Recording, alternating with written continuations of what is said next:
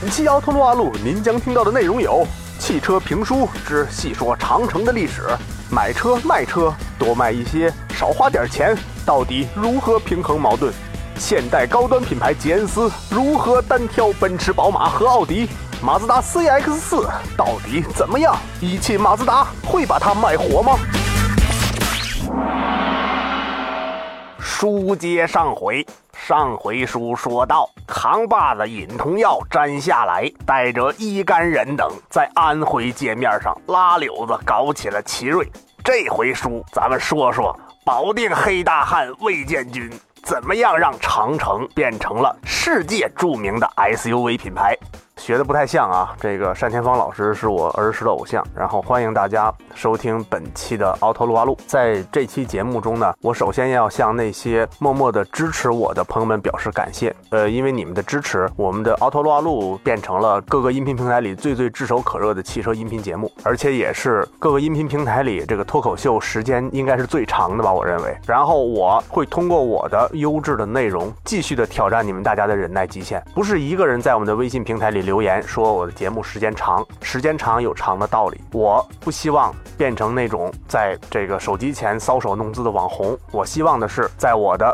一到两，甚至到以后的三个小时的奥特洛阿路的节目中，能够给大家带来值得回味的一段魔幻的汽车之旅吧。本人爱车，本人喜欢车，汽车也是本人的职业。但是我不希望咱们的听众朋友们把爱车当成一种负担，我们把它当成生活中的一个调剂品，以及大家茶余饭后的一个谈资。我觉得就 OK 了。那我们为什么要选在每周六的上午这个时间段来发布我们的奥特路阿路的节目呢？其实就是想告诉大家，我们最希望您是在陪伴家人在出行的过程中，在车里听到我们的节目，能够通过由我们给您讲的一些汽车的知识，让您能够得到一个快乐和愉悦的听觉的感受。这也是我们做汽车音频这么长时间以来一直在努力追求的事情。那其次呢，还是跪求大家啊，不要再默默的支持我们了，要把支持转移到。明面上，我们呢共同呢在汽车立体声的官方微信中进行互动，然后呢也希望大家把汽车立体声你喜欢的节目在你的朋友圈里发布，希望呢推荐给更多的那些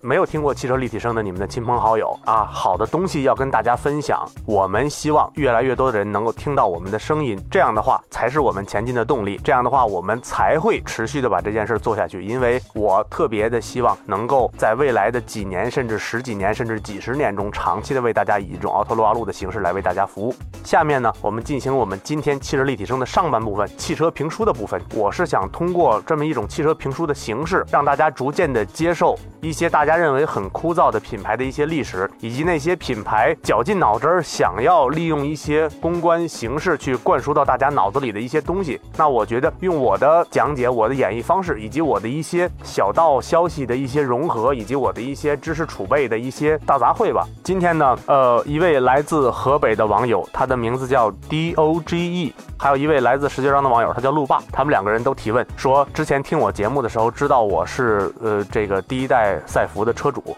然后这期呢要听有关于长城的汽车历史评书。首先呢，对于长城我是有比较深的感情的，我几乎已经把长城所有的生产过的车型已经全部都开过了。呃，我本人不但是这个第一代中期改款的赛弗的车主，我的朋友买过这个哈。佛第一代的柴油版，然后买过风骏皮卡，买过赛凌皮卡，我自己还开过小一年的赛骏 SUV，然后呢，我的朋友还买过赛影，所以呢，我觉得今天有必要多说一点。时间上，我觉得不会比上期奇瑞的长吧，但是我准备的一些有效信息会非常非常的多。然后呢，上期有网友跟我提问说，上期我说到后边就声嘶力竭，就有点颓了，为什么呢？是因为我觉得我的感觉和尹同耀的感觉一样，就是他一开始坐车是有激情的，但是到后来你会发现，奇瑞好像心思不在这儿。呃，那长城呢，其实就不是这样的。这个呃，魏建军先生本身他是一个非常给力的男人，很 man 的男人，然后又是一个非常任性的土豪。呃，我呢把长城的历史呢，大概呢我没有像奇瑞一样总结出十七八个关键词去串烧，我呢把长城的历史呢大概归结成三到四个时代。第一个时代呢，其实是长城品牌的萌芽期。呃，在第一个时代里，魏建军他的身份其实是一个富二代。第二个时期其实是长城的创业期。那魏建军呢，从一个富二代变成一个农民企业家。第三个时代呢，是长城的转型期，魏建军成功的从一个农民企业家变成了一个乡镇企业家。然后呢，咱咱们往下说吧，我不剧透太多了。下面呢，我们先从第一个时代开始说起，长城品牌的萌芽期，也就是魏建军作为一个富二代执掌长城帅印的那个时期。很多自主品牌，他们都是因为一个。或几个灵魂人物、核心人物孜孜不倦地去打磨、去拼搏才起来的。没有这些核心的人员，也就不会有这些品牌。比如说联想的柳传志，比如说巨人的史玉柱，比如说搜狐的张朝阳，这个创始人往往会决定这个企业的灵魂。那我觉得，在中国一个比较有代表性的、比较有乡土气息、比较早的和国际接轨的，就是魏建军这么一个人。魏建军的这个生平呢，其实我不说，大家百度一下也大概能知道。我只是简单的介绍一下。因为我跟我跟老魏其实还有简单的几段交流，我觉得他还真真正正是一个朴实的、很可爱的一个人。呃，你从他的面孔，你从他说话办事的方式，你就会发现他是诞生于一个军人家庭的。他的父亲是一个在部队。入伍二十年的，后来又转业的一个正营职的转业干部。我为什么说他是富二代呢？是因为首先魏建军的父亲，这个长城这个老魏家族就都不是一般人。魏建军的父亲啊，咱们这叫魏父。一九八三年正营职转业之后，他是在北京当的兵，他居然全家放弃了北京户口，回到保定来创业。他开办了一个这个水暖的设备加工厂吧，这个水暖加工厂叫太行设备厂。它也就是后来在全国水暖设备中占据半壁江山的河北太行集团的前身。也就是说，魏建军的父亲，他的企业很成功，很成功，是国内目前握有锅炉、热水器、什么水暖器材、钢构以及燃气轮机的核心部件的专利权的一个大型的设备制造类的企业。这也是为什么魏建军经常会既往狂澜于不倒，经常会出现非常宝贵的什么资金也好、产业链也好的援助。其实也是因为人家是有家底儿的。长城汽车并不是魏建军的父亲所创办的，而是魏建军的叔叔在一九八四年创办的。当时创始的名字叫长城汽修厂，后来叫长城汽车改装公司。最早呢，魏建军的叔叔从事的其实是这个民用车改成工程车的一些这个项目，然后呢还做一些这个稀有的这些进口车零部件、机械零部件的这种加工。二十二岁的魏建军就已经是厂长了。在厂长之前呢，他在北京读的高中，高中毕业。之后就被他父亲赶进了通州的一家企业，在一家企业里做技术员，又到保定的地毯厂去上班。直到二十二岁，魏建军的父亲觉得他翅膀子够硬了，然后呢，就把他派到自己的太行公司下属的太行水泵厂当厂长。这个水泵厂当时可以说就是计划经济时代嘛，就是生产这种这种设备这种东西，基本上就是皇帝女儿不愁嫁，生产出来多少就卖多少，然后利润也非常可观，基本上挣的钱全揣自己兜里。所以说，这个魏建军他就成为了当时保定的第一批私家车的车主。大家要知道。在一九八几年的时候，拥有一辆自己的私家车，在北京都是一个特光彩的事儿。然后那个时候，魏建军就开上了自己的 s h i g u l i 就是拉达的二幺零五，它是这个基于菲亚特的技术改进而来的，然后是一苏联车。当时呢，就是物美价廉，特便宜，但是毛病特多。然后呢，这车呢，呃，算是性能不错的吧，因为它是一个搭载了四缸机的一辆小车，然后呢，一点三升的排量，还是一后驱。这个魏建军呢。人年轻，然后呢，开车技术又不错，然后经常会去鼓捣这个车，而且本身他也从骨子里边爱车。这个魏建军就掌握了一身的玩车的技巧。注意啊，玩车的技巧这事儿不容易，因为当时有车的人都开的是什么车？开奔驰的玩不起来，因为奔驰车太重；开二幺二的没法玩，因为二幺二是四驱。这个魏建军玩的是什么？魏建军玩的是漂移。八十年代玩漂移呀，而且魏建军曾经啊，据说他曾经在保定那军用机场做过一次漂移表演赛，然后从此以后，魏建军就有一个名字叫保定车神。所以后来这个很多的网络编辑戏称魏建军叫保定帝，我觉得 这个这个这个名字是有来头的。所以魏建军在当时的心里就埋下了一个赛车的种子，这个种子一埋没埋多少年，为什么呢？首先就是在一九八九年的时候，在保定的魏家连着出了两件大事儿。这两件大事儿呢，几乎是脚前脚后发生的，对于魏建军本人的影响都非常的大。首先一件事儿，魏建军的叔叔出车祸了。而且那个时候的车祸就是非常的惨烈。你也知道那时候一一辆好的进口车车速都特别快，然后呢，当时的车呢安全系统又不是特别好，没有安全气囊，大家又不愿意系安全带，然后呢，这个路面上这个这个闲杂人等比较多啊，牛车驴车混行，然后大卡车乱拐弯乱掉头，反正那个时候我身边的出现了很多很多先富起来的人的这种横死的车祸，而且在他出车祸去世之后。保定的这个长城汽车公司、长城维修厂、长城改装公司的所在的这个乡的乡政府，在这个企业法人去世之后，居然过来接收企业了，把这个企业成功的收归了集体所有制的集体所有。收购了之后，大家都知道了啊，那就是中国特色的败家和赔钱。这个在九零年的时间吧。这个家底儿就基本上遮进去了。这个能够干点活，有几台小机床，能够做点什么车辆改装的企业，赔进去了两百多万。同年，在一九八九年的同年呢，这个魏建军的父亲魏富这个人啊，干水暖挣钱了，然后他也喜欢车，而且呢，魏建军的父亲嗅觉其实非常敏锐。我觉得魏建军非常随他爸爸。魏建军的父亲嗅觉就非常敏锐。魏建军的父亲在一次修车的过程中，突然发现。自己的面包车的前桥居然非常的贵，后来一问是进口的，就是中国没有任何一个企业能够做比较舒适的商用面包车的前桥。嘿，当时这个魏建军他老爹气儿就不打一处来呀，这不行啊，这玩意儿长期就因为这一个事儿被人卡脖子，这一年得流失多少外汇啊？我们是共产主义接班人，我们得干啊！所以二话不说，立马自掏腰包买了两辆车。一辆呢，就是大家都熟悉的海爱仕丰田的老海狮；另一辆呢，是大众的 T 三面包车，也就是现在大家都熟悉的大众迈特威的爷爷。把这两辆车大卸八块，研究他们两辆车的车身应力结构，然后成功的山寨出了自己的长城牌的车辆前桥。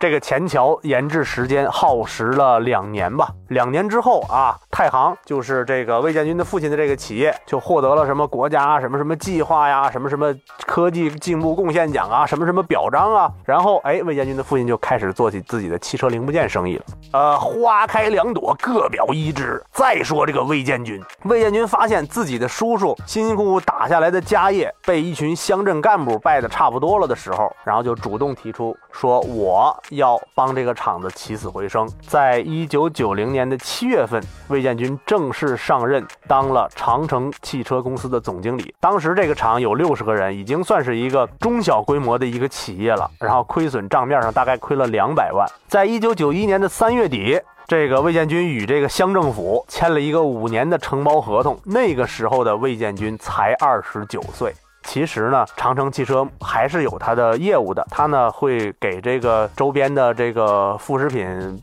工厂啊，这个速冻饺子、这个冰棍的生产厂啊，改装一些冷藏车。然后呢，给这加油站呢改装一些油罐车，给这个邮递员、邮政这边呢做一些这些小的邮政车。魏建军当时。也曾经做过农用车，而且这一段历史他羞于提起。但是魏建军这人就是有骨气，就是我坐车我也不坐三轮的，我坐这东西一定要是四个轱辘。然后呢，再下一步就是长城企业的第二个时期，我觉得就是他的创业期了。魏建军从一个富二代开始变成一个农民企业家了。咱们听听他干的这点事儿哈。首先呢，他得靠他老爸资金来输血，老爸的资金输血，再加上自己做冷藏车、做油罐车改装，挣了些钱。然后这魏建军就想了，那我就得造轿车了。轿车卖的价高啊，我同样得买发动机，得买底盘，得敲车壳子。我要弄一农用车，我就卖一万块钱撑死了。我要弄一轿车，怎么着不得卖个十七八万、二三十万是吧？说到做到，这老魏就开始了，干的是什么呢？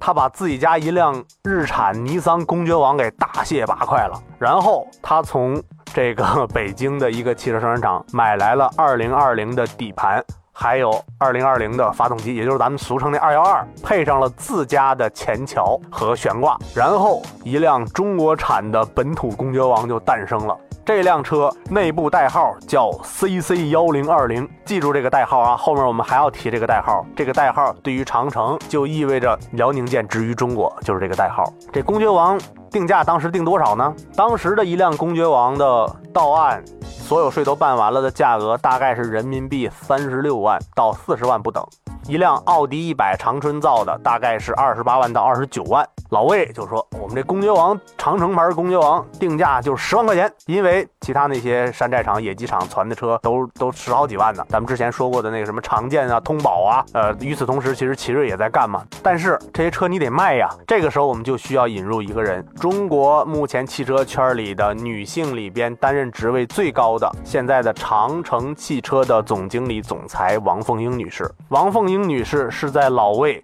彻底的开始承包长城汽车厂之后，加入长城的第一批的元老，而且她加入长城的时候仅仅二十一岁。他迅速的在一九九三年的时候就变成长城的营销总经理了，所以这个人真的是不一般。很多人都误认为王凤英是魏建军的太太，但是其实不是的，他们两个人是最早的创业合作伙伴。他之前啊，他虽然祖籍也是保定，但是他呢是一个长跑运动员出身。这长跑运动员出身就让人浮想联翩了。大家知道，九一年的时候，九一九二年的时候，在中国长跑界出了一个大事儿，震惊了世界。虽然现在说出来有点寒碜嘛，就是。那兴奋剂丑闻那马家军，然后当时的马家军在世界上一炮打响之后，有钱啊。大家都有钱了，然后这王凤英也是一个长跑运动员，然后这个去找找自己的师兄师弟师傅们，王凤英就把长城公爵王这车的主要战场定在了东北，靠自己的关系在东北半年的时间就卖了两三百辆这个长城公爵王。大家注意啊，十万一辆，两三百辆，迅速就回了本了。迅速回本之后，王凤英就开始继续的去拓展自己的这个销售网了。大家要知道为什么选择东北？我。我个人揣测，也是因为在东北这片市场上，长城公爵王这车的竞品啊，我我它叫长城啊，我就把它简称代号是长城公爵王，它不叫那名啊。长城公爵王的竞品特别的少，大家知道，当时的东北唯一汽马首是瞻，一汽生产的奥迪、捷达，那就是神一样的存在。再往下就是哈飞，军工企业，大家都知道哈飞的松花江，然后一汽吉林的那个破小面，这基本上就是东北汽车产业的左膀右臂，再加上一个金杯。当时还不叫华晨金杯啊，就是沈阳金杯。再往下就有一个企业叫松辽汽车，这是东北本土的一个比较让人扼腕叹息的企业。当年赵本山还曾经给松辽汽车代过言，而且松辽汽车起步非常的早。松辽汽车最早山寨的是日产途乐的 Y 六零啊，但是这么多年下来，松辽汽车在这个主板上市之后，几次被挂牌，几次被又复牌，几次改名，现在好像叫什么文文创，是叫什么文投。然后除此之外，在东北大地上跑着的车，轿车大部分都是来自日本的走私车，还有一部分呢，就是以当时的石家庄向阳、石家庄征天，然后呢仪征和武汉吉普为代表的这些二幺二平台改进而来的这些奇丑无比、奇形怪状的这些轻型越野车吧。这些车无一不是以日产途乐 Y 六零为蓝本，而且呢，大部分都是七座、八座，甚至是九个座，就是一排坐仨人，一排坐仨人，一共三排。然后这种车非常之破。我的一个亲戚曾经是这个铁路上的一个职业司机，然后当年他跟完师傅之后开的第一款车就是来自武汉的，名字就叫武汉的武汉大吉普。我坐这车第一感觉就是这车里特臭，这车是一布座椅，然后套上了一个这个我姥姥用家里边的沙发套亲自给他改。买的一个座套，然后所有人当时穿的确良衬衣往车上一坐，又没有空调，开着窗户之后，那汗一沤到座椅里边，反正一上车，老远那车开过来就感觉一车汗味儿。扯得有点远了，然后咱们再说长城，这个王凤英主导之下的长城的营销其实做得非常的不错。到底长城这个公爵王卖了多少辆，后来谁都不知道。我在小的时候曾经有幸的坐过一次，而且那是我感觉特别深刻的一次。为什么呢？是因为呃，这个来我们家。这个接我父亲接我的这个这个这个这个司机叔叔吧，他拿了一个这个冰盒到我们家楼上，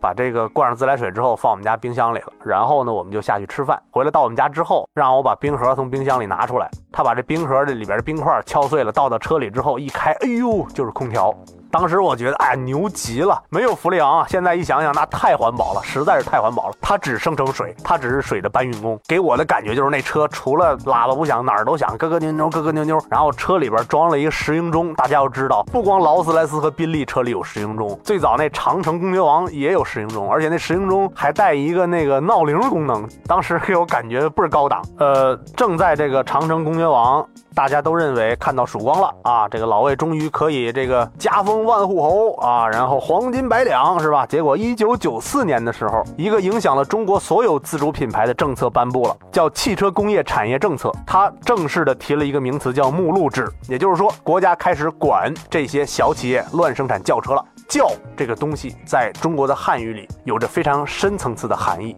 轿车在当时的中国也是这样。如果那些阿猫阿狗的企业都能造轿车，这国家不就乱了吗？所以老同志们就说了，这事儿得管啊！怎么管？国家批准了六家能够生产轿车的企业，就是我们俗称的三大三小。这个我在上期的奇瑞评书里曾经说过，三大就是一汽、二汽和上汽，三小是仨现在依然很不争气的企业啊。一个是北京吉普，一个是天津一汽夏利，另一个就是广州标志。这广州标志现在混的还好点，现在成为不是成为广广汽集团了。然后呢，这个三大三小之外，任何人不允许造轿车。这一下只能停产，这些黑户车也上不了牌子。那从一九九四年开始，魏建军和王凤英开始了长达一年的苦练内功和市场考察。他们走了很多的国家，他们呢选择了两种方案来去振兴长城，一种就是做美式皮卡。另一种就是做日式皮卡。美国皮卡的一个特点呢，就是排量大，车身也大，后斗大。但是呢，美国的皮卡当时啊，大部分都是单排的。然后魏建军在泰国看到了一款皮卡，一见钟情，那就是丰田的海拉克斯，也就是后来的恐怖分子专用啊。丰田皮卡当时的优势是什么？尺寸小，排量小。围斗小，但是它是双排的，它可以在拉货的情况下，能够让五个人都舒舒服服的坐下去。当时老魏领衔的长城团队毅然决然的选择了在中国山寨丰田的海拉克斯皮卡。这个时候还没有看出老魏的嗅觉敏锐，为什么？因为当时其他的一些不允许生产轿车的一些企业，在全国当时有一百多家汽车企业，有五十多家都有皮卡的产品。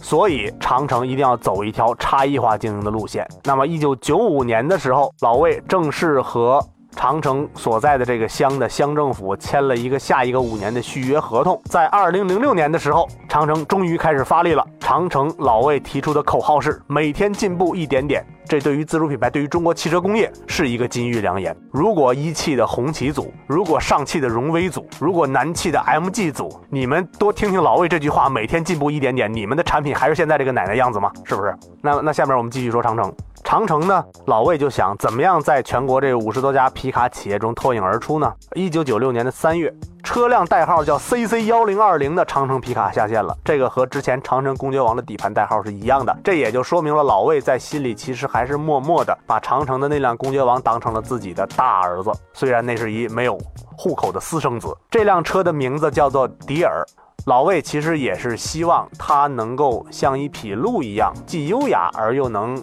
干点重活什么的啊！我觉得这是一个比较朴素的一个观念嘛，所以我觉得迪尔这个名字还是比较顺口的，最起码比丰田那个海拉克斯顺口。迪尔在下线之后，王凤英主导的长城的营销团队开始了他们的宣传攻势。当时每次单田芳老师的评书。结束之后，都会有一个让我非常熟悉的一个非常亲切的一个声音播一段广告。当时他声音是这样的。长城皮卡出厂价六万八千元，欢迎来电来函惠顾。哎呦，那个声音让我觉得，就是我特别想知道这个车是一个什么样子的。当时我在收音机里听到的广告，除了什么呃五零五神功元气带呀，还有什么南京依维柯汽车呀，还有什么承德露露啊，我觉得这个长城皮卡的广告还是比较吸引我的。为什么吸引我呢？因为它这车太便宜了。在那个年代，六万八是一什么概念？河北保定的田野出产了一款皮卡，然后河北石家庄的征天也出产了一款皮卡。这两款皮卡都是十万块钱朝上的，然后这个长城迪尔呢，你别看它出厂价六万八，但是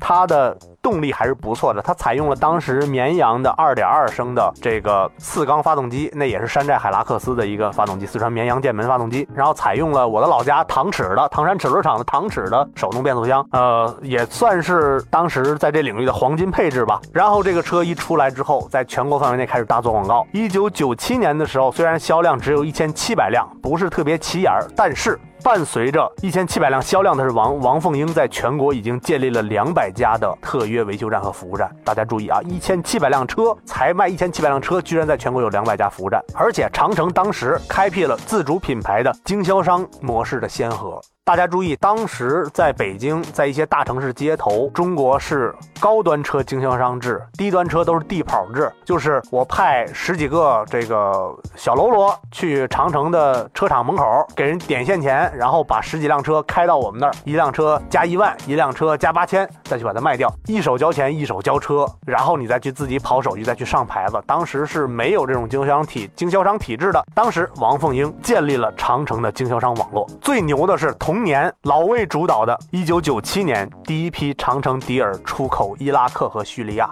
伊拉克当时那是百废待兴啊，刚打完仗，当时的萨达姆躲在自己的小炮楼里。天天擦他那辆心爱的虎头奔，一批长城车出口到他们那儿。当时的叙利亚总统阿萨德，当时还处在叙利亚还处在一个比较文明的时期，不像现在这样啊，打的已经乱七八糟的了。当时长城的车出现在了叙利亚的大街上。第二年，也就是一九九八年的时候，这个长城迪尔皮卡的销量就已经达到七千辆了。从那时起一直到现在，长城都是国内皮卡的销量冠军。一九九九年的时候又出事儿了。这个河北啊，我的老家河北是一个多事之省。这河北啊，地处于京津冀的最经济不发达的地区，它的好多人才啊，它的好多的项目啊，都被北京和天津吸走了。所以河北呢，经常会去干一些让人匪夷所思的、政府支持的，但是呢，企业又很败家的一些事儿。比如说这个田野汽车厂。大家都知道，之前我吐槽过双环，后来因为双环让大家听爽了，所以大家才让我说评书的啊。然后双环呢，也是河北省重点扶植的一个企业，只不过双环当时不是那个河北省重点扶植的天字第一号企业，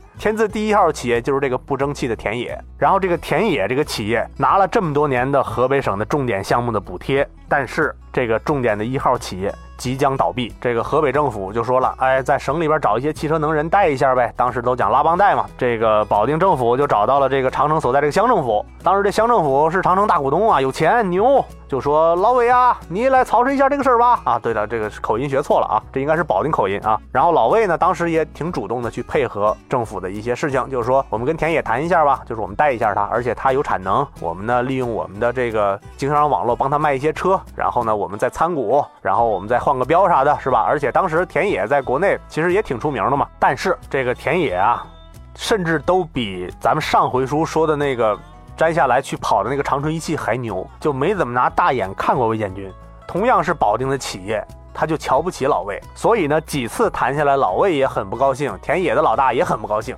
然后呢，马上就是这河北这个企业又开始架秧子。就把这个华晨叫进来了。当时华晨已经对金杯完成了收购，把华晨架进这个秧子来之后，华晨与田野共同，田野出厂，华晨出钱，成立了这个中兴汽车厂。叫这名字，我觉得够倒霉催的。就是他叫完中兴之后，他就再也没有中兴起来。然后这个老魏啊，当机立断，总跟政府掺和这些事儿不是事儿。而且呢，长城所在这个乡政府也觉得很疲惫，就是我搭了半天桥，最后这事儿没成，我还落一身不是，最后搭进好多招待费跟饭钱，这哪行啊？这。老魏就说说不行的话，咱那个呃，我我收点你们的股份吧。这老魏就自掏腰包花了八百万，利用这次事儿，成功的从这个乡政府收到了长城的一部分的股份，是百分之二十一，加上老魏之前所有的持有的长城的股份，以及老魏之前被保定政府奖励的那一部分股份，老魏的股份达到了百分之四十六。也就是说，老魏变成了一家独大的大股东，从此长城实现了私有化。然后呢，这个老魏这个人是非常有危机意识的。当他后来得知华晨被保定政府架了秧子，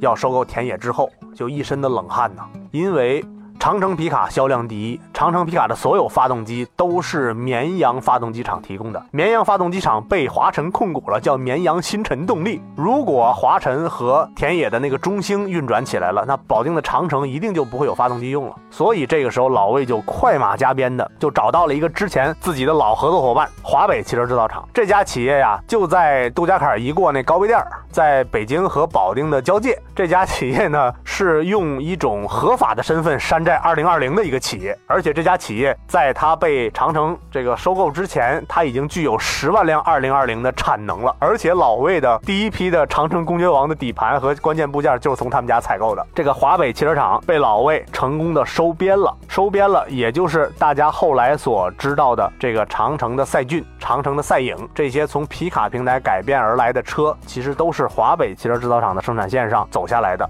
这个华北汽车制造厂被收购之后，同年长城的内燃机厂成立了，而且呢，与当时国内比较先进的长内，就是长春内燃机厂进行了合作。第一款产品就是一款多点电喷的发动机。同年啊，这个老魏当时我觉得精力真的是超强。老魏的父亲进入到了长城的供应商体系中去，长城汽车的很多的关键的零部件。包括空调，包括车内的冷暖风系统，包括车内的一些主要的零部件，几乎都是由太行集团下边的一些工厂做配套的。长城也是比较早的完成了这种整个产业链的这种覆盖。我觉得这也是一个长城一个跟别的企业不一样的地方，也是他成功的走出自己的农民企业家阶段的一个比较关键的一个节点。然后紧接着就是二零零一年的时候，因为长城之前的迪尔皮卡是基于丰田海拉克斯的，然后呢。在中国的南方，其实更流行的是基于五十铃平台的皮卡。当时国内主要就是这两两波企业互相的角力嘛，所以长城在二零零一年的时候，及时的推出了基于五十铃皮卡平台的赛铃，因为很多的。二三四线城镇和农村的用户需要柴油皮卡，这个时候呢要采购五十铃的柴油机，所以呢就自然而然的就山寨了五十铃的柴油皮卡。同年呢，长城的 GW 四九幺 QE 发动机下线了，搭载在所有的长城的皮卡上。这个四九幺 QE 发动机其实也是山寨的丰田海拉克斯那二点二发动机。那长城又进入了第三个历史时期，就是转型期。魏建军先生从一个农民企业家 转型为一个乡镇企业家，他的视野更加的开阔了。这个伴随长城的好日子又到头了。从两千年开始，国内的各个大中型城市开始陆续的禁摩和禁皮卡，一些城市主干道禁止皮卡驶入。然后这个时候，老魏又开始了继续的一轮的考察。老魏在东南亚考察的时候。发现当地的大毒枭们开了一款非常威风霸道的车，前脸看着跟海拉克斯皮卡一样，但是它底盘明显的高，它是一 SUV。嘿，老魏一看这车漂亮，一看这车后边写着名字叫 SURF Surf，后来才知道这车叫海拉克斯 Surf。然后呢，在美国呢，这款车型呢叫奔跑者，丰田的 f o r Runner。老魏就发现这款车满足了他青春年少时期对于车的一切的梦想：四驱、大扭矩发动机。还是一个非常虎式的 SUV，能够到哪儿都能够去，而且这款车所在的市场在国内是一片空白啊，所以在二零零二年五月底的时候，长城赛弗正式上市了。上市之后，它的售价是七万七千八到十万九千八，你们知道这是一什么概念吗？听众朋友们，当时在市场上跟它同价位的竞品几乎没有。当时的庆铃竞技者就是重庆五十铃生产的五十铃竞技者，从重庆提回来的价格是二十二万，跟它同平台的欧宝的 Frontier 那车四十多万了，更贵了。北京吉普出的小切诺基，当时呢是十七八万，还有长风猎豹生产的猎豹的黑金刚那款车也是二十多万，而且长城这款车的分动箱和变速箱真的是来自日本丰田的。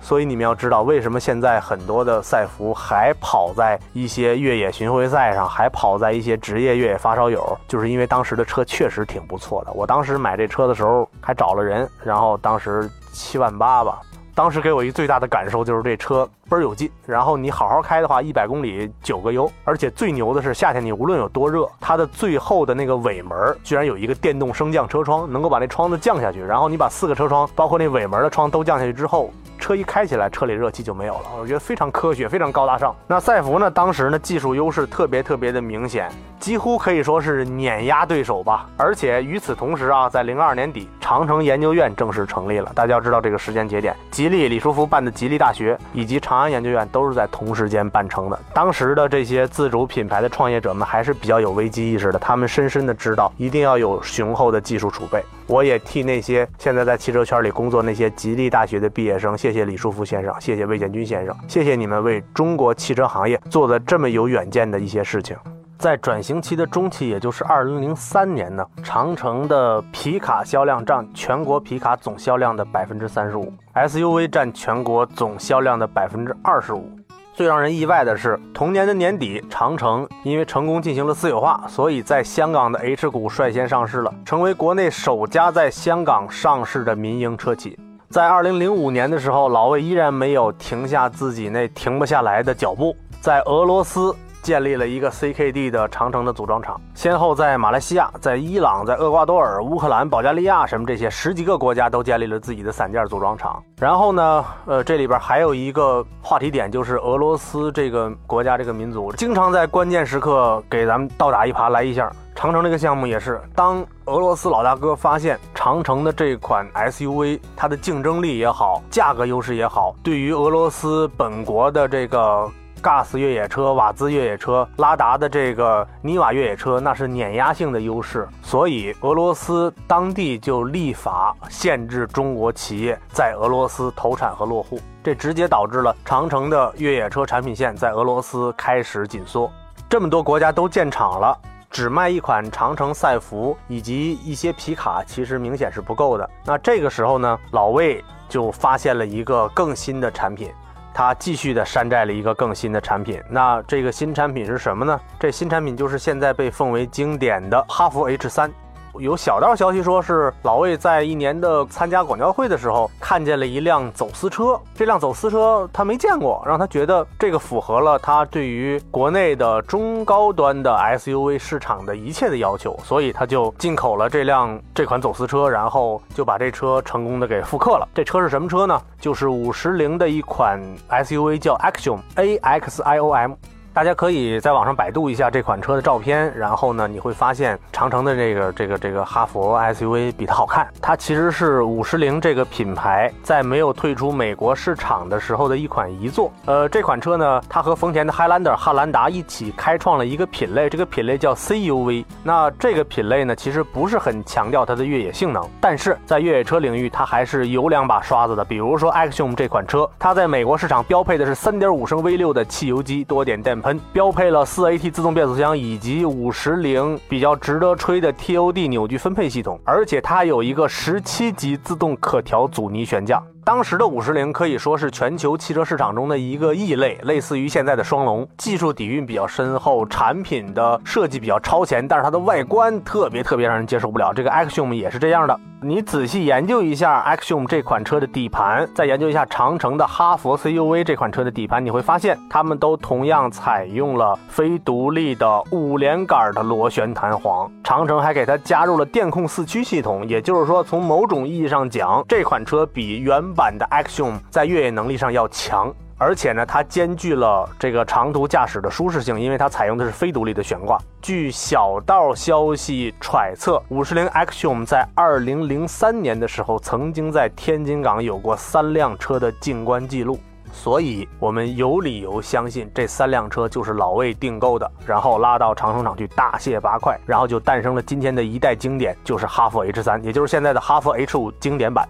因为它的卖相非常的足，而且也因为它符合了当时的国内的对于这个 SUV 的一个升级的需求，所以卖的是一片大火。与此同时，二零零六年的时候，长城和德国博世合作研发出了。高压电控共轨的柴油机，然后呢，它的排量是二点五升的，而且是一个涡轮增压的，是高压共轨的，在当时是全球领先行列的一款发动机。我的一个朋友的表弟被我忽悠了，花了十四万多买了这款二点五升柴油版的哈佛 CUV，开到现在有十年了，但是现在还在使用，一百公里的柴油的油耗在七个油左右，质量真真正正是不错的。然后在同年，长城哈佛 CUV 这款车通过了比较严苛的欧洲 NCAP 的四星认证，正式出口到意大利。曾经有很多的外国的使馆的驻华人员，他们买了这个长城的哈佛 CUV 之后，觉得非常好，然后把这些车运回到了自自己的所在国家去永久珍藏了。因为在美国，他们已经买不到全新的五十铃 Axiom 了。这个魏建军本人选这个山寨车款选的非常的准啊。后面我们会专门有一节提到长城选的那些山寨的小伙伴们，从一个侧面说明了魏建军和王凤英他们比较独到的市场的把控能力以及对未来。市场的预测能力，这一点必须要服。又过了四年，另一家车企，它在全世界车迷的眼前演绎了一个大笑话，就是我们的陆风。它在二零一零年的时候，被德国的 ADAC 偷偷的把它的样车搞到之后，在德国做了一次碰撞实验，结果那是据说啊，是欧洲 NCAP 有史以来第一次把那个假人的脖子撞断了的碰撞实验。嗯，那是一个毁灭性的零分的一个碰撞实验。然后呢，这一下呢，就导致了从那以后，呃，我们国家的很多的同样类型的车都不敢到欧洲去参加销售。呃，很多车都被欧洲的这个经销商亮了红牌儿。我觉得这事儿很尴尬啊。那这是一题外话。那再下面呢，就是从零六年底之后。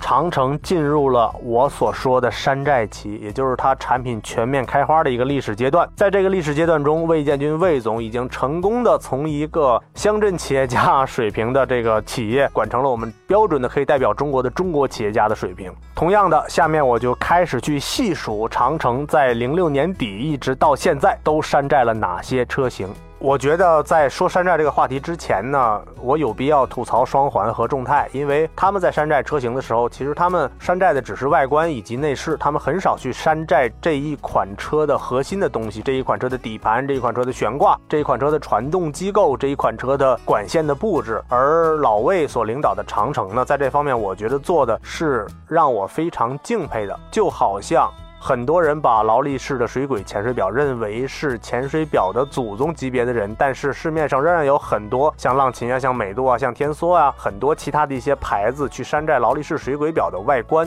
有浑水摸鱼者，也有在认认真真做潜水表的人。好的，那零六年底的时候，长城换代的新概念的皮卡风骏上市了。外观让我一看就觉得非常的眼熟。后来我发现它和大众在南美车展上发布的一款皮卡的概念车叫迈哲伦。车头几乎是一样的，也就是说，它山寨了一款大众的低端 SUV 的车头，这只是山寨车头而已了。再往下，二零零七年的时候，长城的轿车基地正式竣工了。竣工之后，魏建军就开始轿车产业布局了。首先就是山寨菲亚特 Panda 熊猫这款车的长城精灵下线了，但是这款车型注定是短命的。零七年下线，零八年上市，零八年当年就被菲亚特起诉侵犯知识产权，一零年这款车就停产了。而同年，长城精灵的姐妹车长城绚丽也。正式推出了长城轩丽这款车，山寨的是丰田 Auris 的美版，也就是丰田在美国的独立商标赛昂 Scion 的那个 XA 这款车型。然后呢，长城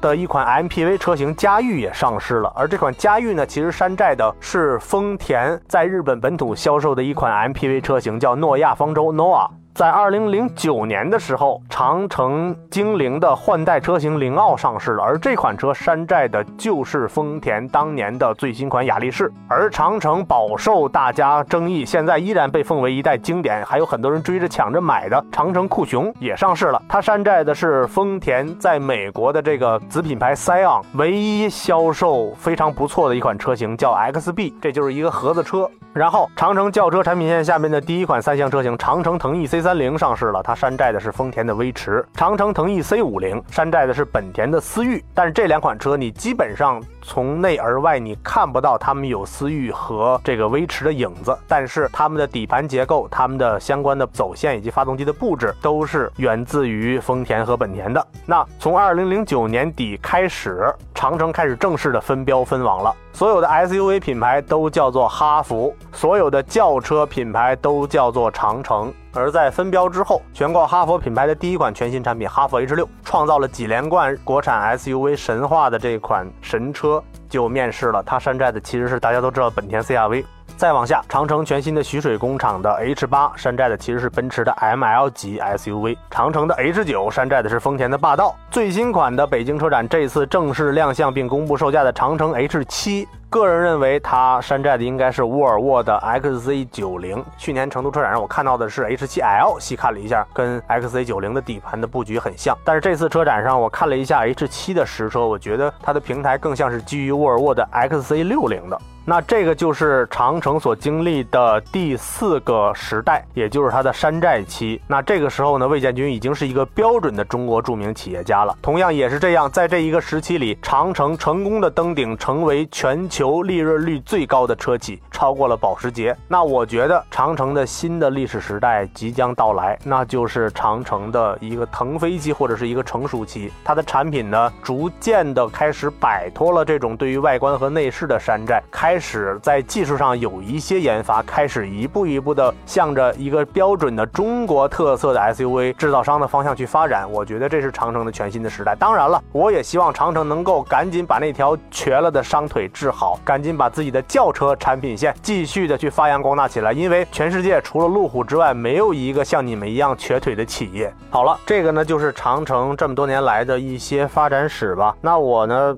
嗯，总结了长城这个企业的五大特特点啊，希望跟大家一起来去讨论。首先，长城企业的第一大特点就是内部的零腐败。有一个案例，就是长城在二零零五年左右的时候，曾经组建了客车厂，也是收购了一家河北的客车企业，开始生产长城牌的客车。但是后来，这个老魏就发现，客车这个厂子的产品的销售是和地方的政府采购、公交车啊，以及一些这个部队的一些采购所挂钩的，它的腐败是行业的潜规则。所以呢，老魏为了保证长城体系这种纯洁，毅然决然的果断。断的关停了长城的客车生产线，从那时起一直到现在，你很少能够听到长城会传出一些有关于腐败的丑闻。再往下，第二点企业特色就是军事化管理。当时给我的感觉就是这个车厂的人非常的齐整，就是他们的内部员工要求就是三个人走在一起就必须站成一个队列，而且就是步调要是整齐一致的。甚至有传闻说，长城保定总厂还曾经装过这个测速仪，如果你的的走步速度没有达到测速仪的要求的话，那你就是在磨洋工，你就会被罚。甚至还有人说，这个长城这个大楼的电梯只能停在固定的楼层，停完之后大家分别的往上下爬楼，以为了节省这个电梯的用电。如果这个电梯没有按照规定停在指定的楼层，有人去下电梯了，然后整个电梯的人都会受到惩罚。然后呢，还有一些消息就是长城内部员工他们买车也就优惠个。千儿八块钱没有这个优惠价格，而且当你在离开长城的时候，你要把之前公司分你的房子卖给你的车的那个差价要补齐。倒不是说不近人情，而是有可能我们的其他的一些企业在有些方面内耗过于严重了。我觉得老魏本身作为一个企业的经营者和一个企业的所有者来讲，他做的是没错的。这个企业的第三个特点就是他们投资投的是情怀。大概在应该是在十年前吧。长城的这个哈佛 CUV 刚刚上市的时候，当时老魏的一个决定让所有人都哗然，让我这种长城车主都觉得倍儿有面儿。就是他生产了一款车叫做哈佛派，这车呢是一个加长车。然后呢，这个哈佛派这个车呢，第一辆车远渡重洋送到古巴去，送给古巴的最高领导人这个菲德尔卡斯特罗。哎哎，这事儿呢。是一好事儿啊，而且这体现了我们社会主义国家之间朴素的阶级意识和兄弟一般的情感嘛。但是。呢，正赶上这个老卡斯特罗呀正在做手术，而且病危的状态，他的弟弟劳尔卡斯特罗执掌帅印，这车就草草的举行了一个交车仪式，就没有在国际社会眼中引起什么轩然大波。但是。呢，在一段时间里边，在国内的很多的大型城市的婚庆市场中，哎，出现了这么一款哈佛派。这也可以说是老魏的一种情怀吧。然后呢，就是他看到了这块市场是空白的，所以呢就进了这个市场。还有就是这个哈佛品牌以及长城品牌连续几年不计成本的投入到达喀尔拉力赛中，这也说明了老魏骨子里就是一个血液中流淌着汽油的人，他是爱车的。在这几年每年几千万的投放中，其实他们是不计宣传回报的。呃，我觉得让我印象特别深的是我们的达喀尔拉力赛的最好成绩获得者周勇先生，他当时驾驶着一款哈佛的改装的这个沙漠车，在达喀尔赛场上，可能是由于这个挡风玻璃粘胶的原因，这挡风玻璃掉了，然后呢，他就一直在那儿开，结果呢，就开到目的地以后，正赶上中央电视台的这个电视记者和摄影记者在那儿采访，周勇一拉开车门，哗，一整车的土，一整车的沙子就整个顺着车门上就流下来了。照片一定格，这张照片是当时震惊了中国汽车界。这照片的名字叫兵马俑，而且也就是在那一年，长城获得了这么多年参加达喀尔拉力赛以来最好的成绩，就是总成绩的第六位。他的情怀投资的第三个就是当时长城皮卡平台中诞生了中国最便宜的也是最早的一批旅居车，也就是咱们俗称的房车。它是基于长城皮卡迪尔皮卡底盘，呃，类似于一个家具厂一样的一个企业去打造的。然后这款车当时的售价是十万多出头。然后第四个就是老魏是一个，我感觉他是一个动作片迷或者是一个影迷，因为长城在哈佛 CUV 刚生产出来的时候，经常会赞助一些电视剧。比如说大家都知道的《重案六组》第三部，然后包括这个一些这个当时比较火爆的一些破案剧啊，都有长城 SUV 的身影。呃，甚至说呢，在《敢死队》就是好莱坞电影《敢死队》的最新一集里边，史泰龙啊，这个这个杰杰森斯坦森啊，李连杰啊，他们这群人还曾经驾驶过长城 H 八去执行任务。虽然那个镜头短短的几秒钟就过去了，但是你能够感觉到长城为此而花费的代价是不菲的，而且能感感觉到这里边有默默的有这个魏建军先生的小情怀在里边。那 OK，那第四点呢，就是长城这个企业因为魏建军的个人意志而变得决策非常的果敢。首先一点就是老魏从一开始就不和军队做生意，无论他的 SUV 卖得多好，无论他的客车怎样的发展，无论他的皮卡做得多好，都几乎不怎么参与部队的竞标以及部队装备的采购。我觉得这和他父亲之前是转业军人是有关系的。那还有呢，就是为了追求。利益最大化，为了追求研发投入的最大化，老魏果断地停掉了长城的轿车产品线，一心一意地造 SUV，想做中国乃至全世界的 SUV 专家，和路虎和吉普比肩。我觉得这是需要魄力的，是需要勇气的。呃，虽然我不太认可这种做法吧，但是我觉得老魏有这种想法，你牛，哥们儿佩服你。第三点就是长城 SUV 在一段时间里是谢绝广告的。他们在那一段时间里，恰恰是那一段 H 六刚刚上市，H 五呃卖的也比较火的那个时代，在那个时候真的是不用做广告，长城的车雪片一般订单就飞来了。相信很多的平面媒体，我的同行们，那些运营经理们，那些广告经理们，也都曾经在保定吃过老魏的一鼻子灰。但是我们觉得这样的自主品牌车企不浪费。这个一分一毫的钱全部都投入到研发和产品的再创造中去，值得我们尊敬。然后呢，还有就是这个企业内部的效率真的是超高。从打我入行的那年开始，一直到现在，每年发布的新车型从来都没少于三款过，跟炒蹦豆一样。每年就是北京、上海双年展，加上广州车展，甚至成都车展都会加发一款车型。然后也就是这两年，他们全心全意做 SUV，才开始去仔细的打磨单一的产品，才开始去不断的去精进。之前他们都是在疯狂的投放新车型。那我觉得长城企业的第五点就是他们在处理危机上堪称自主品牌的典范啊！这里边我还希望像大众啊、像长安福特啊、像这个三菱啊，你们多学习一下长城。长城都面临什么危机呢？首先就是二零零六年的时候，长城在澳大利亚被政府强制召回了一次，原因就是长城的风骏皮卡在澳大利亚的碰撞实验中仅得了两颗星，而且有几个关键的碰撞项目是零分。最主要的是在碰撞过程中，它的安全带。居然失效了，这也直接导致了长城第一年在。个澳大利亚的销量几乎是绝收的。同样的，在二零一二年的一次危机，也是在澳大利亚，就是长城的 H 五 SUV，也就是咱们之前说的哈弗 CUV 这款车，它的排气管和发动机之间的连接处的垫片涉嫌用了能够致癌的石棉这种材质，这种材质在澳大利亚是被禁止使用的，这也是被人查出来的。还有就是咱们大家都比较熟悉的，在二零一三年长城 H 八上市被推后一年这个事件，以及后续的长城 H 九三十八号美性能控同志。评测之后，在互联网引起轩然大波，长城的高端 SUV 项目从此一蹶不振，开始遇阻。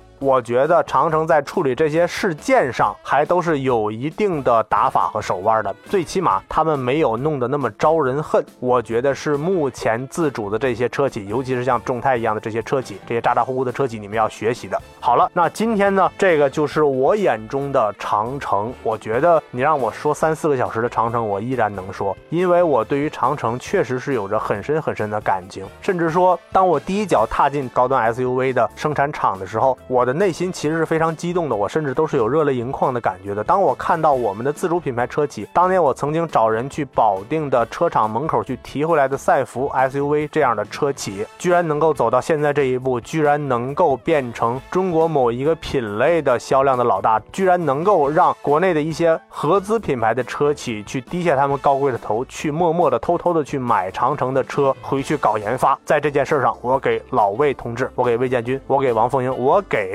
中国自主品牌的这些创业者和这些先贤们，我给他们一百个赞。OK，这就是今天我们奥特撸啊路的上半部分内容，也希望大家在和我一样经过短暂的休息过后，我们继续进行我们今天奥特撸啊路的下半部分。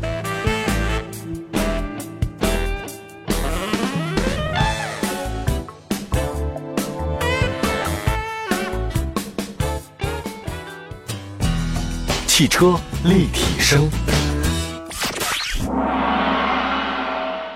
欢迎回来。那一段长城的非常曲折波折、非常令人振奋的历史之后呢，这里边跟后面的三个提问题的听众也道个歉啊，就是因为长城这段占据了我很多的时间，所以呢，我不能更好的去回答你们的问题了。所以后边这三个问题呢，我加快一些速度。第二个问题来自一个广州的网友，他的名字叫米亚塔。这网友的名字一听就是马自达的车迷。他提问说：“求刘老师介绍马自达 CX 四。”自己开新婚，家里车比较多，没有全家出行的困惑。呃，我觉得如果你真的是自己开，还是新婚，家里车又比较多，又没有全家出行的困惑的话，我真建议这位名叫米亚塔的网友，你直接买米亚塔就得了。你知道我的意思哦，你的名字和马自达的 MX 五在日本日本的名字是一样的，所以我觉得你既然你是一个马自达的粉丝，你为什么不买马自达最最经典的 MX 五呢？这个问题我已经回答你了。下面我回答全国的听众，我怎么看 CX 四这款车的。首先，呃，我觉得马自达所有的首发的车型都是两个字儿漂亮。就是我觉得马自达的设计师，他们无论是什么米亚基呀、Mirai 呀，还是什么 Kizashi 呀，还是什么 k u r i 呀，这些车型啊，这些都是他们在全球各大车展中首发的概念车。它的这种呃非常帅的感觉，以及它 Zoom Zoom 的这种理念，都让我觉得非常的过瘾，都让我觉得他们才是永远走在时代最前沿的。他们的车型现在看长春一汽的老马六，比当年我看的起亚 K 五，就是彼得希瑞尔的起亚 K 五、起亚秀尔，我觉得还要帅。同样也是这样，CX 这款车呢，它是马自达旗下第一款轿跑 SUV，也是目前在这个品类里少有的几款轿跑 SUV。我觉得这个品类定位很有意思啊，外观帅这就可以了。然后呢，它的名字，当时呃，我跟董斌我们在做汽车立体声的这个法兰克福车展的这个专题节目的时候，我曾经说，我说 k u i r u 那款概念车，它是未来的马自达 C x 九的。雏形，没想到它居然是 C 叉四，而且它在中国居然是全球首发的。可以说我们中国对于马自达是多么的重要。但是我还是要吐槽一句，就是你们选择了长马和一马这两个猪头一样的队友作为你们的合作伙伴，再去国内卖车，我觉得这款 CX 四一样也，哎呀。怎么说呢，也不太会火啊。呃，就是如果它的定价现在看啊，它肯定会比 CX 五要便宜。它搭载的同样的也是创驰蓝天的2.0、2.5发动机，也是创驰蓝天变速箱 6AT。给我的感觉，因为我个人我开过阿特兹，也开过昂克赛拉。没有涡轮增压的马自达的车型，它的整体的提速体验和它的驾驶质感，比那些带涡轮增压的 1.4T、1.6T、1.8T 甚至 2.0T 它的加速感觉都要好。注意啊，是感觉好，是让我感觉很好，而不是它的加速真的好。随着涡轮增压在法拉利、保时捷以及在最下边的 1.0T 的 Smart 这些车型上的全面普及，我们会更加的去珍惜这种特别纯粹的、不带有增压的这种自然吸气的这种驾驶质感。然后就操控上来讲的话，因为我没有。开过这款车，没有参加过它的试驾活动。但是我在北京车展的现场，因为现场摆了五六辆，这这个这个马自达展台摆了五六辆这个 CX 四、C 叉四让大家看。如果没有意外的话，它一定是中国的市售的 SUV 市场中。这个级别、这个价格、这个尺寸里操控最好的车，我觉得这是没跑的。为什么呢？因为给我的感觉是它比我们所有的目前市面上的 SUV 都要低一头，就是它要矮一头。矮一头的话呢，它还用了一个多连杆的后悬挂，所以我觉得它的运动性你就不用说了，一定是非常牛的。但是呢，我觉得这个车呢，咱单说这个车身特别低，给我的感觉，第一就是它没有开 SUV 的感觉，它的坐姿也很低。然后呢，它的车顶很低，这直接导致了它在内部我乘坐的感受是跟阿特兹其实是差不多的，它没有那种开其他 SUV 那种哎比较拔高那种质感。还有一点就是，它为了保证自己的低重心，还要保证自己的离地间隙是一款 SUV，而不是一款轿车，能够上马路牙子，还要保证自己的外观非常漂亮，这就直接导致了它把车高往下压了，它把离地间隙往上提了，它中间就会变得稍微的敦实一点，那直接导致的结果就是中间的后排的那个地板的凸起实在是太高了。所以说我终于明白为什么宝马叉六啊，这个这个奔驰 CLS 这些车型都是四座而没有五座车了，因为中间那排中间那个人真的是坐着非常难受的。这款我觉得这款 CX 尤其是这样。然后据说它的预售价格是十五万元起，我觉得还好吧。按照目前一汽马自达和长安马自达的优惠程度的话，我倒觉得十二三万沉淀完了之后，十二三万价格这车一定会火的。还是那句话，就是我不相信一马，我也不相信长马。马自达八、马自达 CX 七、马自达 CX 九、马自达五，还有马自达的什么阿特兹啊、马自达的昂克赛拉呀、马自达的 CX 五啊，这些车型，包括马自达的米亚塔 MX 五，都是好车。我必须要承认都是好车，但是你们把它卖的一个都比一个烂，所以我觉得。这款车如果还是你们在卖的话，我依然不看好。然后呢，我再回答一下米亚塔这位哥们儿的问题，就是我建议你买马自达的车，因为你一定是一个不走寻常路的人，你也一定不希望这车满街都是，对吧？所以你就买吧，因为是一汽马自达销售这款车，所以它一定不会满街都是的啊。好了，那今天的第三个问题，第三个问题来自贵州安顺，这位网友叫岩石走招，他提问，他说很想了解一下旧车置换的技巧，虽然知道自己卖的话想卖多一点，但是还是想听听我怎么说，是吧？我觉得这事儿天生的就是一对矛盾，卖二手车的人想把这车多卖点钱，买二手车的人想少花钱。嗯，我觉得你怎么样能够处理好这个关系呢？其实就是这些东西都是深身外之物，自己对于车的爱最重要，自己对于朋友的友谊和亲情更重要，对吧？嗯，我简单给你分析一下，你如果卖二手车去置换的话，你大概有可能会面临的四种情况。第一种情况就是你卖二手车给车贩子、给二手车车商，那我认为你无论是从精神上还是从物质上，都会遭受双重的打击。首先从精神上，你的车你就是保养的再好，你开到二手车车贩子眼前，他也能给你挑出毛病来，而且他会把这个毛病放大一百倍，他会疯狂的压低你这个车的价格，直到把你这车压得一文不值。当你跟他成交了，他过完户到他名下之后，他找几个清洁工把这车里里外外翻新一遍之后，他会红嘴白牙的。如果你再回来买这个车的话，他一定不会告诉你这车有这种毛病，这车有那个毛病，他会把这车夸得跟个花儿一样，这就是他们的一副嘴脸。那我觉得，不但你钱可能卖少了，你还会被人褒贬，弄得浑身不愉快。所以我觉得这是一个不太好的一个这个销售购物的环境啊。其次就是你会在 4S 店去置换你的新车，那么我觉得你在精神上应该不大会受到打击，因为他还要求着你买他的车，但是你在物质上会受到打击，因为 4S 店的收购价格往往都比那个车贩子的收购价格要低，然后他会还会给你一个旧车置换新车的补贴，让你心里心安一下，然后他把再把这个车卖给那个车贩子，然后再让车贩子去二手市场销售。那这种呢，虽然它的成交价低，但是它很省心，而且越来越多的人选择这种方式，把旧车的残值作用到新车的优惠中去。我觉得这也未尝不可，最起码你的心里是舒服的。第三种方式就是卖给亲朋好友，这种方式呢，要不然你就会在物质上受到打击，要不然你就会在精神上受到打击。首先就是物质上呢，亲朋好友不好意思跟你砍价，这你是知道的。但是你要因为这个就把价格提得特别高的话，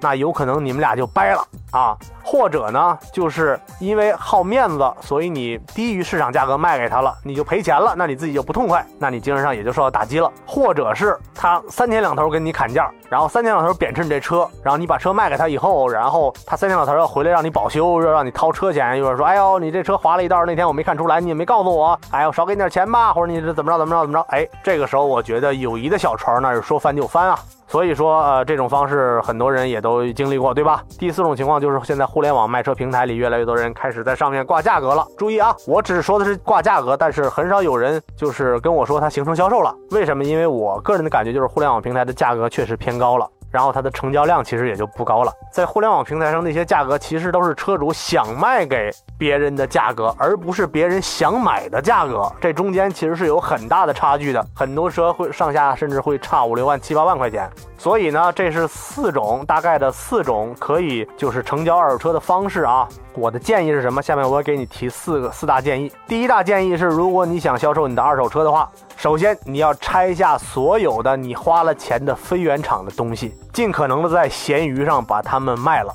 然后你能回笼一部分的钱，然后呢，你再尽可能的把你的车恢复成原厂的状态，因为你多装了一个导航屏幕，你多加了一皮座套，你多加了一脚垫，多加一地胶，你贴了一微固的膜，甚至说你换了一个断花的轮毂，这些东西都不会对于车商收购你的二手车增值。能把它们变现，就在闲鱼上把它们变现，因为他们不会成为你卖这辆车的附加值的。第二步，去互联网平台上了解一下你要卖的这款车的平均价格，然后你把你这款车的以一个你心里所能接受到的平均价格或高于平均价格挂到互联网上。这个时候呢，如果你的车一不小心有人买了，哎，那也就卖了，说明你高于平均价格销售了。如果没人买的话，你也在上面挂着。然后呢，你在你的朋友圈里去发一个比你挂的这个价格明显要低的，但是比在二手车贩子那儿给你的价格要高的一个价格，然后你看看有没有亲朋好友愿意接盘。第三一点就是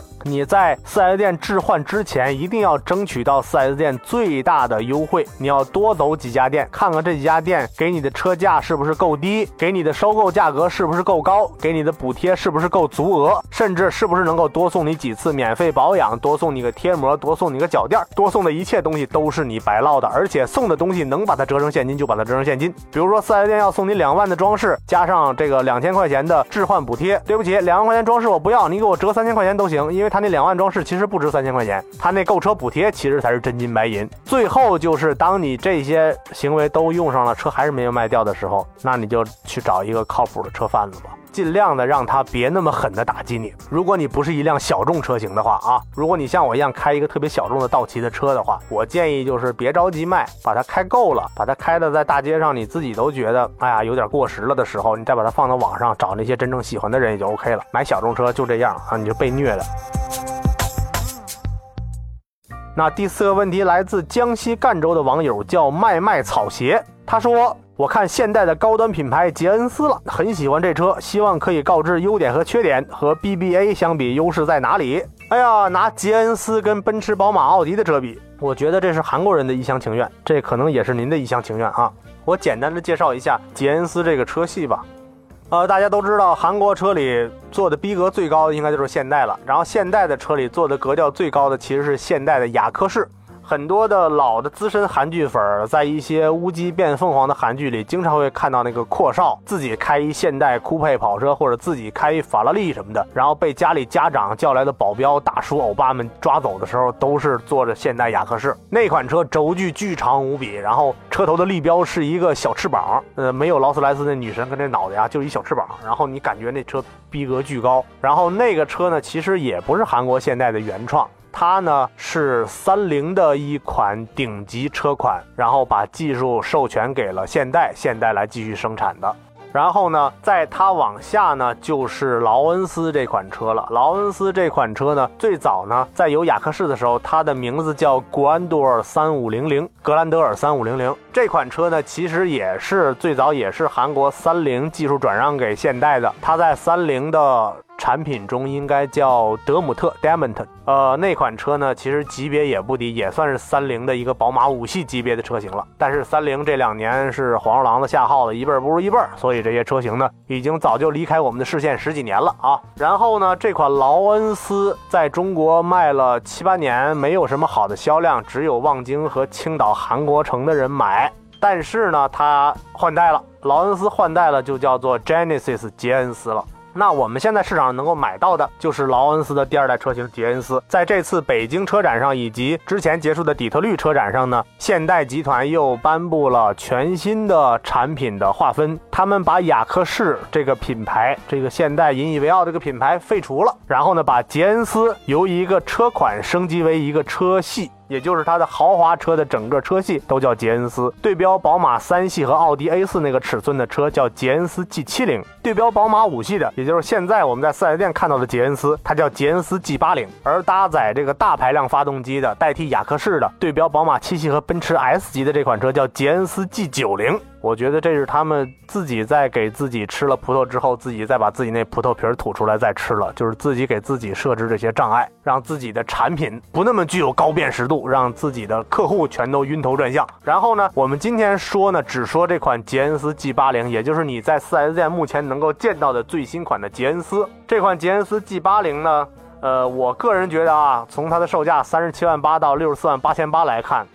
有些配置挺牛的，比如说它的最低配车型搭载的都是3.0 V6 的发动机，配 8AT 自动变速箱，然后它的悬挂是前后的多连杆的独立悬挂。也就是说，这车行驶品质应该是很舒服的。然后它全系标配的是韩泰的顶级轮胎，叫 Ventus S 一，而且还是一十八寸的轮胎。大家呃可能会鄙视一汽大众给自己这个速腾啊、宝来啊、高尔夫啊配的那个韩泰轮胎，说那轮胎挺垃圾的，比较容易扎，质量也比较差。但是大家都用过三星手机吧？大家都知道最早这个代工三星的那个科健，它的手机和三星手机的差距。我觉得韩国原装的韩泰轮胎。这个 Ventus S 一，它的品质不亚于米其林、固特异和普利司通的顶级轮胎。同样也是这样，我当年曾经消费过的道奇酷威这款车，它在美国进口过来的时候，它搭载了美国原装的锦湖轮胎。然后我一看那个轮胎，我就觉得哟呵，跟中国的锦湖真的是不一样啊！哈，所以大家在选购这些冷门小众车型的时候，一定要看好了，它所搭载的东西未必是你所认为的便宜货。咱们就单说三点零的中配版的杰恩斯 G 八零这款车吧，它的配置有什么呢？咱们只说那些呃宝马五系、奥迪 A 六上没有的配置吧。HUD 抬头监视，电动方向盘带加热，换挡拨片，座椅加热带通风，自动泊车系统，全景天窗系统。电动后排座椅、电吸门、电动尾箱，这些都是宝马五系的低配版和奥迪 A 六低配版所不具备的。然后呢，同样的价格，你买这个捷恩斯 G 九零，你能够享受得到的。我觉得这些配置对于这款车而言还是比较值的啊，这是我觉得它比较值的地方。比较不值的是什么呢？就是你别看这车这么大个儿，它不是为中国市场而加长的。这车它的后排腿部空间真的不大，实际我看它真的不如 A6L 和宝马五系 Li 那么大。再次就是它的一个大硬伤，就是这车的后排中央扶手上带有这个电动座椅调节，以及带有老板键能够调节前排座椅，但是它居然没有后排的空调控温系统。哎，这让我觉得很怪异。我那帕萨特 B7，我那后排还带一个控温系统呢，你这不是左右控温也就罢了，你最起码来一。控温吧，哎，就俩简单出风口。还有就是这车让我印象最深的是什么？是它的四个车门门上的那个储物格，没有一个能塞进矿泉水去。我觉得这个设计非常的虐心。难道说这个车里只能在那个位置放手套和破麻布吗？啊，你们就不走走心想想？如果像我这种钢琴手，你你扔进去几个名片，我要是掏不出来了怎么办？万一伤了我这个朗朗的手怎么办？对吧？还有一点就是这个车的外形很漂亮，但是它的车尾太短了，它的后悬也太短了，直接导致它的后备箱特别的小，而且后备箱的进深非常的短，而且后备箱被后轮毂影响的面积，后轮拱影响的面积非常的大，它的后备箱的尺寸堪比丰田的混合动力有大电池的那一款的那个后备箱的。这个容积非常小，还有就是这车的自重太大了，我查了一下，快两吨了，这什么状态？都快接近奔驰 S 级跟宝马七系了。还有就是实际驾驶中，这款车我没开过，但是我问了一下对这款车赞不绝口的叶红老师，我就觉得只有他这个岁数的人会对这个车赞不绝口。前后前后独立多连杆悬挂，然后忽闪忽闪，我觉得驾驶质感是不是应该更加接近于奔驰，更加接近于3.0的皇冠？所以呢，我就觉得这车是一老爷子开的车，年轻人，除非你是权志龙的粉丝，要不然你喜欢这车，我感觉差点意思。就是这车这个啊，我我我反正就是认为，凡是不是不是大家都认识的车标的车，就是现代，要不就是起亚的。你说这这俩车啊，你你买了，你说你花一四十来万。过两年你就卖一二十来万，然后你隔壁那个最低配那五系买的时候就三十来万，然后过两年再卖比你这车卖的还贵呢，你觉得你甘心吗？对吧？但是就我觉得这车内部这个做工啊什么这些还真是挺不错的，这个我应该给韩国人点一个赞，因为最起码像我们吉利帝豪啊，像我们这个什么中国龙啊，像什么什么风神一号啊，嗯，没有到你这个层次啊，而且你这还不是最顶级的产品，这还不是捷恩斯 G 九零，你这还是次顶级产品。韩国车吧，在某些方面，它确实已经达到了世界领先的水平了啊，确实已经在平均线以上了，过了一本线了，已经啊。但是在品牌上，真的是一个中专业大的水平，就是确实这一点上还是需要呃前前后后有有一些提高的，就是你们跟。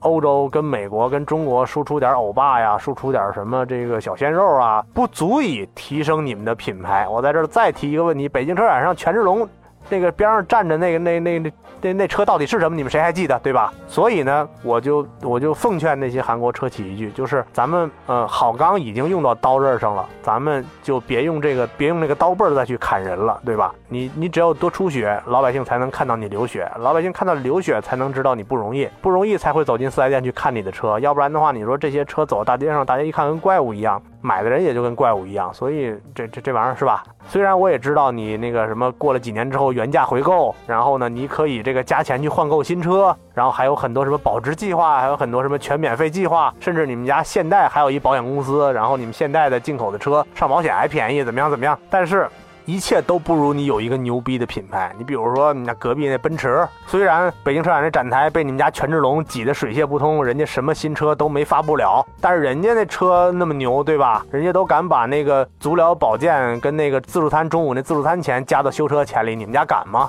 好了，那就就就简单说这么多吧。这是今天奥拓撸啊路的全部内容。希望您度过一个快乐的周末，然后我们随时准备开始下一周全新的工作和生活。下一周的同一个时间，希望大家别走开，我们继续跟我们一起来奥拓撸啊路。同时，我也在这里再次跪求大家。加入我们的官方微信，在微信的加号中输入“汽车立体声”，在搜索官方微信之后，把你所听到的任何一期你喜欢的节目转发到你的朋友圈里，让更多更多的人听到，让我们形成一个汽车立体声温暖有爱的大家庭。这样的话，我每一期的撸啊撸才会继续那么声嘶力竭、玩了命的给您折腾。也希望您能够喜欢我的折腾，谢谢大家。